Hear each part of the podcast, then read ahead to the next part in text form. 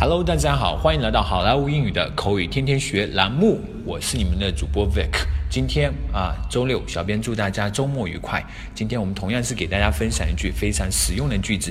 今天这么一句话非常简单，就两个字：Guess what？Guess what？Guess what？Guess，G U E S S，Guess，猜的意思。What？W H A T，啊，什么？Guess what？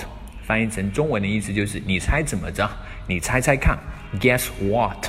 好，接下来我们来看一个 dialogue。Mom，guess what？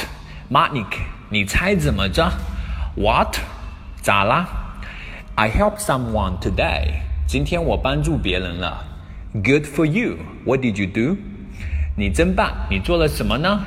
I took an old man's arm and led him to cross the street。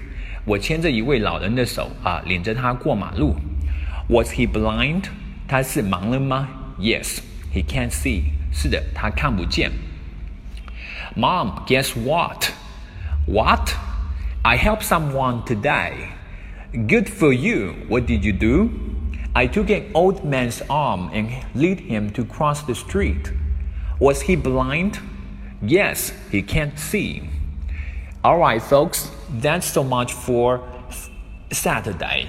更多地道英语学习资源，欢迎锁定微信公众号“好莱坞英语”。我是你们的主播 Vic，我们明天再见，拜拜。